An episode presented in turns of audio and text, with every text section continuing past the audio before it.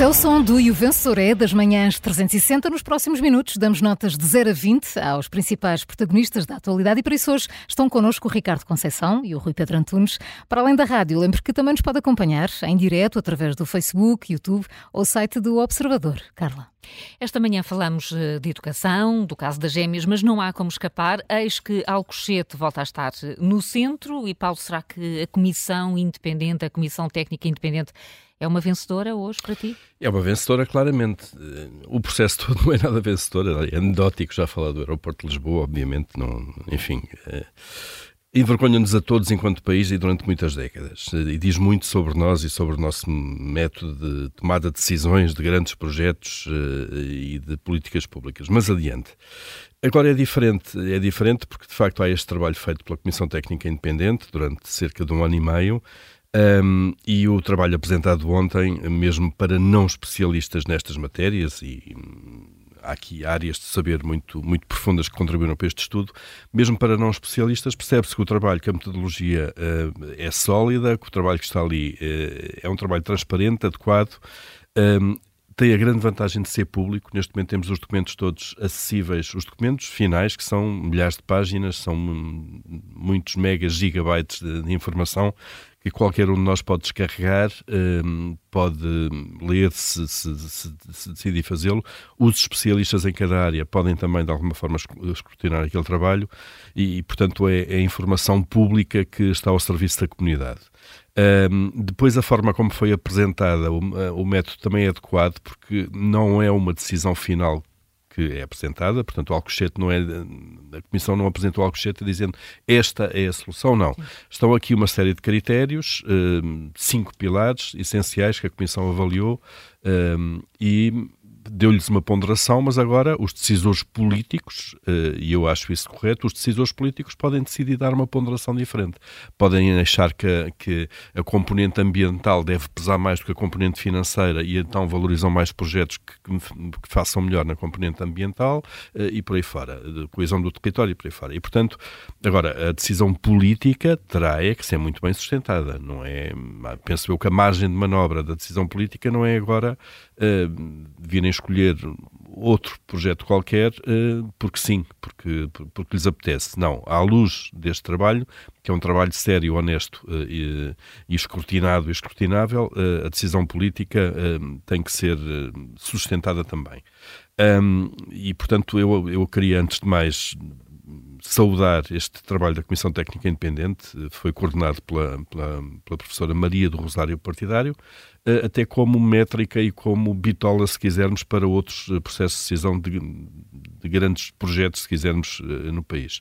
Queria também saudar aqui duas notas. Primeiro, o processo não acaba, a decisão política agora há de ser tomada pelo próximo governo, eventualmente com o, o segundo partido que vier a ser votado, PS e PSD estão nisto juntos e também me parece bem. Uh, há essa decisão, mas depois há outra decisão ainda que vai seguramente fazer correr muita tinta, uh, que é a negociação com a ANA. Atenção, a ANA é concessionária, tem o exclusivo da exploração aeroportuária, se não me engano, num raio de 70 ou 75 km ao redor de Lisboa, portanto só o projeto de Santareia caía fora disto. Um, e, portanto, o José Luís Arnaud, o Presidente da ANA, já veio, basicamente ontem, nas primeiras horas, uh, dar a, posicionar uh, o interesse da ANA, que é um interesse legítimo, obviamente, mas que, do outro lado, vai encontrar uh, um governo uh, que tem interesse público também mais legítimo ainda para confrontar aquilo que são os interesses da ANA. Vamos ver como é que decorrem as negociações agora com a ANA sobre quem paga o quê e que obra é que vai ser desenvolvida. Nota final. Nós aqui há 3, 4 anos tivemos a um cabelo, a uma unha negra, de vincular o país à pior decisão de acordo com este relatório, que era a opção do Montijo. Uhum. António Costa disse: esta é a única opção, não há sequer plano B. Era a opção de Montijo mais Portela, que agora, avaliada por especialistas, segundo estes critérios todos, é a pior decisão de todas. E, portanto, só para percebermos muito bem a fragilidade da tomada é o, de decisão que pública. É o que quer Avanci, não é?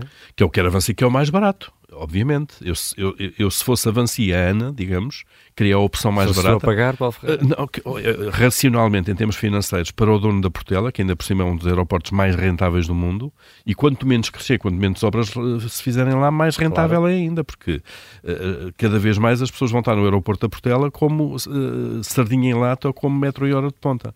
Uh, mas para eles continuam a faturar. A fazer compras nas lojas. A e a fazer compras, compras nas lojas, porque aquilo é, o aeroporto é também essencialmente um centro comercial. Um centro comercial. Um centro comercial que nem precisa de atrair pessoas, porque as pessoas super obrigatoriamente... Rentável, super, super rentável. rentável. Os estacionamentos, as lojas, isso tudo. E, portanto, na, na perspectiva da ANA, aquilo é ótimo. Agora, eu conto é com poderes públicos suficientemente fortes uh, e independentes para basicamente porem os interesses da ANA no sítio onde devem, devem estar.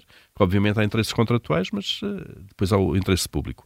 Só para dizer de facto que tivemos a uma unha negra, a um, a um milímetro, não fosse a Câmara da Moita, já agora, a Câmara Municipal da Moita, que se opôs e a lei na altura permitia-lhe, entretanto a lei foi mudada, permitia-lhe opor-se e os ambientalistas e nós teríamos seguramente, estaríamos a construir neste momento uma, uma solução a partir, da, a partir da base aérea de Montijo que, segundo a avaliação destes peritos independentes e conhecedores, é a pior de todas. Portanto, isto devia-nos fazer pensar sobre os riscos e, isso não foi, de ser português. Rui Pedro, meti-me aqui, mas não, não, uh, força, então. isso não foi também nessa altura que o PS defendeu a hipótese de mudar a lei Oh, Pedro não, não mudou a lei. A lei mudou. Sim, mudou, sim, mas foi isso que se alertou. Foi. Absolutamente. Para, para retirar às autarquias essa capacidade de travar. De Disse que, não, que de facto uh, aquela lei era injusta. e creio que Rui Rio depois recusou a eu não sei se não chegou a mudar a lei. É. Mas que isso esteve em cima da mesa, sim. Aliás, agora na pesquisa para este tema, apanhei aqui várias declarações, nomeadamente Pedro Nunes Santos, uhum. a dizer que aquela lei era injusta porque dava demasiado poder para uma obra nacional, digamos, de impacto a uma nacional. Autarquia. A uma autarquia. Ou várias autarquias, naquele caso concreto aquelas. Eh, e, portanto, disse que ia propor a alteração da lei. Depois também acabou de legislatura, estas coisas todas, não sei como é que isso ficou. Mas pronto, olha, corremos este risco de, de apanhar com a pior opção possível eh, e, e, pronto, temos que agradecer neste caso a ambientalistas. É é eu creio que na altura, não sei depois, Paulo, se com a maioria absoluta aproveitaram para aprovar a lei, creio que na altura era preciso o acordo do, do Rui Rio, que até era a favor, mas não queria legislar sobre um caso específico, em coerência. Uh, sim. Creio que foi qualquer coisa deste género, mas uh, também não queria estar Estou na dúvida a, também precisar. sobre essa lei. mas... mas sem dúvida que tentou mudar, mesmo que não tenha sim, efetivado. Sim, a intenção estava lá, sem dúvida. Carla, eu, eu ia pegar aqui no, para já concordar em absoluto com, com o Paulo na, na, parte da Comissão Técnica Independente, apesar de ter uma, uma pessoa que o apelido é partidário, conseguiu efetivamente ser independente. Um, e, e, nesse aspecto, uh, tudo está uh, tudo bem feito. Uh, tive pena de, se calhar, de não ver outras figuras e de outros partidos também a assistir, para, para aquilo não parecer um, um evento um, governamental, um, à apresentação das soluções. Mas, mas, mas o, que eu queria uh, destacar aqui é uma espécie de um, de um, de um regime adiado. Faltam sete anos, uh, só para acrescentar ao que o Paulo disse, Pedro Nuno Santos, uh, pior ainda do que a alteração da lei, tentou num despacho impor essa posição, já agora com a concordância também do acionista privado, um, que obviamente quer gastar menos dinheiro, mas isso não é a solução que aparentemente mais serve o país a longo prazo, e é precisamente aí que eu quero ir, porque isto é uma espécie de. É, chegamos sempre a um bloqueio de regime. PS e o PSD chegaram a um acordo sobre esta Comissão Técnica Independente e correu bem, porque conseguimos ter aqui uns elementos. Eh, já se excluíram opções que se percebe que, que são impossíveis. Do ponto de vista da navegação aérea, parece que Santarém é impossível e, portanto, não, não, não, não, há determinado tipo de coisas que não se colocam em causa. A solução do Montijo, do ponto de vista ambiental, é desastrosa, ao que parece, e portanto essas duas... E longevidade da obra. Daqui a 5 anos estávamos novamente a discutir a necessidade de mais um aeroporto. O, o José Luís Arnaud diz que são 10 ou 15 anos, mas mesmo isso é mais um exemplo do regime. Como é que o José Luís Arnaud, para já deu a concordância na altura ao Pedro Nuno Santos, vai neste entretanto ao Congresso do PSD atacar a máquina de propaganda do PS aparece como um ator político e no dia a seguir está aqui a tomar uma, está aqui a falar sobre uma decisão como presidente da ANA que o presidente do PSD que ele teve a defender contra o candidato do PS, seja ele quem for, um, teve no, uh, vai ter daqui a, umas semanas. Isto é o regime no seu melhor. José Luís Arnaud quer gastar pouco dinheiro à ANA, tudo bem, mas quer dizer, não vai ao Congresso do PSD. Teve 15 anos de ir lá uh, discursar. Até para defender o partido até para defender o partido, para se defender ele, à empresa que representa, enfim. E no dia a seguir, não está sequer a defender Luís Montenegro, que disse: Ah, eh, muito bem, a Comissão Técnica Independente decidiu isto, e nós agora vamos criar um grupo Olha, interno. eh, oh, Exatamente, oh, agora Rui, vai a criar um única grupo de vantagem, Sim, sim. A única vantagem que isto tem, eh, não estou, não estou a dizer que é, que é bom, acho concordo contigo, mas a única vantagem que isto tem é dar a conhecer ao país o rosto de um dos maiores lobistas de- que nós temos, porque eh, eu estou. eh, Enfim, lobista não é, não, é, não é insulto, atenção, é uma atividade eh, legal como outra qualquer, justificada como outra qualquer, mas é o que é eh, José Luís Arnaud. Sim, nesse aspecto, ao menos. Há muitos não, anos, ao há menos, muitos anos. Ao menos não, se- não é lá embaixo nas águas profundas que andamos cheios de cordelinhos e toda a gente sabe exatamente. Tem essa vantagem de, de ele, Tem essa vantagem, caso, agora saber ao é que vem, não é? E o interesse é dele é sabermos- absolutamente eh, óbvio. Não, Não, é? ele, como presidente da- do Conselho de Administração da ANA, tem todo, o- todo, digamos, o direito de defender as posições dos seus acionistas. Sim, mas é Agora, isto que não- o Rui e, diz, aliás, não é? ele ontem não, na não própria vir entrevista- para o Congresso do PSD uma semana antes ou duas. Eh, Na própria entrevista ele deu a entender, eh, ele disse, falou várias vezes em acionistas, portanto, nem escondeu ao, que- ao, ao que ia, não é? Ele até disse o meu E acionista, é- atenção, colocando a mão no peito. Isso é absolutamente legítimo. Agora. Não, isto é legítimo. Eu acho agora é vamos lá ver. eh, vestir, eh, andar vamos- a trocar de casaco com este, desta forma é que não pode ser. E não é? como, o Ou não Rui, devia como ser. o Rui dizia, isto é- e de- depois ele é presença constante, obviamente, na- na- nos eventos do PSD. eh, isto vai condicionar, ou vamos ficar todos muito atentos à posição Mas, e- do PSD e- em relação a este dossiê. Quando Montenegro, quando Montenegro diz que vai criar, agora vai, Vai criar, criar um um grupo, mais um grupo de trabalho. É surrealista. Era, isso, Mais só, um grupo de só, Só trabalho. para sintetizar, Ricardo, é que era isso que eu queria dizer, que é, num ponto tivemos um, um, um, um- um ministro, na altura, que agora é o, o principal candidato a, a ganhar o PS, eh, fez um despacho de um, de um aeroporto que não era viável de maneira nenhuma. Portanto, Pedro Nuno Santos. Temos Luís Montenegro, que teve a virtude de, com António Costa, definir a metodologia para uma comissão técnica independente e no dia que ela toma uma decisão, diz que quer criar um grupo interno eh, dentro do partido, fechado ao partido, depois pode abrir e, e- dar as conclusões a outros, que torna uma coisa independente, fechada e uma decisão do PSD. Não é? Esse mesmo presidente do PSD O que ele não quer é perder votos em Santarém, pá. esse mesmo apresentou. o pre- Bom, pode ganhar ali um ou dois deputados, mas também não, não será muito mais do que não será por aí. E eh, o presidente do PSD, que uns, uns duas semanas antes, convida o presidente da ANA para discursar a favor dele no, no, no Congresso. Ou ele convidou-se, não faço ideia. E, portanto, isto, isto diz tudo sobre o estado do regime. Pedro Nuno Santos, não sei o que é que vai dizer, mas a solução que ele queria não só era a solução dos privados, o, o que, o que para, um, para um estatizante eh, por defeito, eh, a única, aquela solução, só, pelos vistos, só servia a ele para tentar ganhar uma competição qualquer interna com Luís Montenegro nas vésperas do Congresso do PSD e ao privado, não servia a mais ninguém, sabemos agora do ponto de vista técnico não servia a mais ninguém, e portanto isto, isto tudo sobre o estado do regime. Faltam, a única coisa boa de Pedro Nuno Santos é que se tivesse começado há dois anos, provavelmente já haveria aeroporto daqui a dois ou três, mesmo que seja essa solução, um mau, um- uma má localização, e agora, mesmo que seja este mega projeto, vamos precisar de oito anos, e portanto na- não augura nada de bom para o que vem aí, e mostra muito do estado de um, de um regime adiado e que não se entende sobre nada. Fizeram muitas coisas bem, mas pelo meio há aqui uma série de entropias, há uma série de obstáculos que os próprios criam em nome de alguns interesses que não se percebe muito bem quais são. Uh, temos de, de mudar de tema, vamos então rapidamente às notas. Rui, vais dar nota a quem? Olha, vou Será? dar nota a esta confusão do, do, do regime Sim. e vou dar um 7. Um set à confusão do regime, Paulo. Eu vou para a Comissão Técnica Independente eh, em Maria do Rosário Partidário, dou um 16. Um trabalho muito bom, sólido. Muito bem. E quanto ao caso das gêmeas, Ricardo Conceição? Sim, eu vou, vou aproveitar esta, esta, esta fotografia do regime, porque acho que se aplica também neste, neste caso. Ahm, já, to- já todos percebemos que há aqui muita coisa por, por explicar, que há documentos perdidos, há explicações por dar, há silêncios eh, que permanecem, mas todos os indícios apontam para aquilo que nos parece ser um- uma cunha.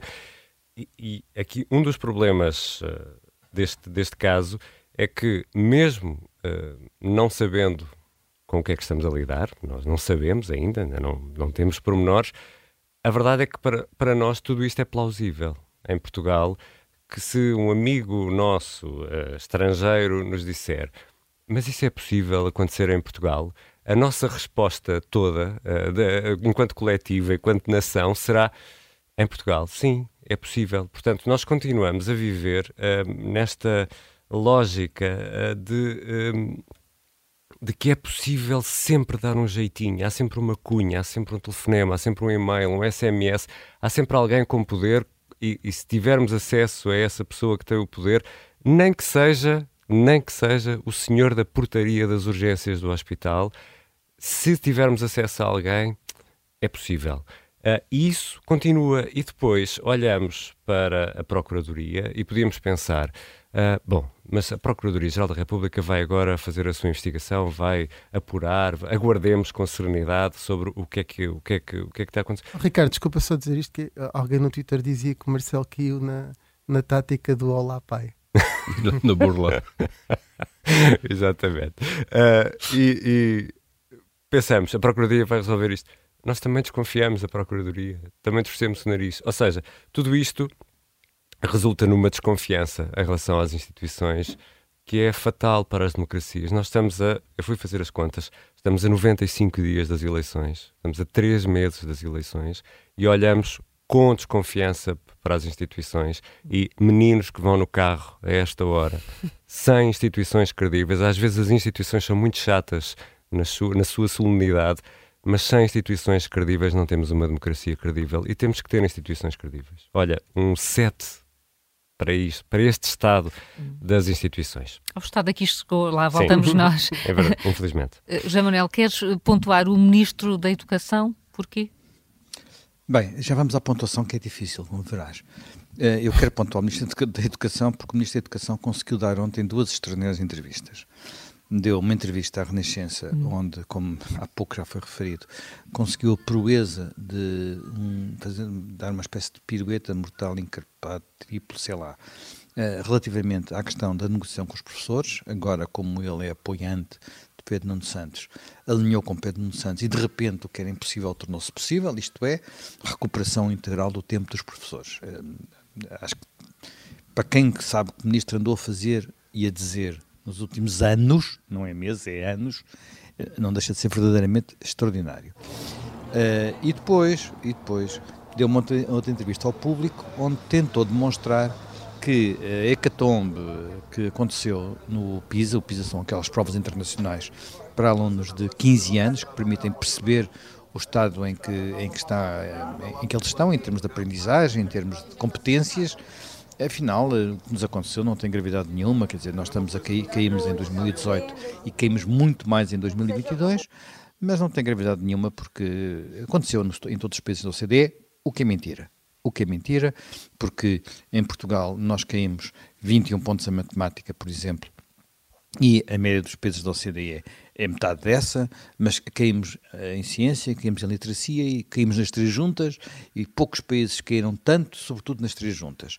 Uh, e ele, além de ter andado até muito recentemente a dizer que tudo tinha sido maravilhoso em Portugal no que respeita à pandemia e à aprendizagem durante a pandemia, agora de repente descobriu que a pandemia é culpada de tudo, não é? A gente já sabe que há sempre a culpa é de, é de alguém, não é? Quando não é do passo é da pandemia. Olha, ainda a matemática, que é aqui uma grande vítima disto tudo. Eu quero dar zero à entrevista do público, zero à entrevista da Renascença, zero vezes zero. Qualquer número, ou melhor, zero a dividir por zero. Portanto, como toda a gente sabe, qualquer número dividir por zero é infinito. Infinito vezes infinito é imenso infinito. E aqui, nesse caso, um imenso infinito é a lata.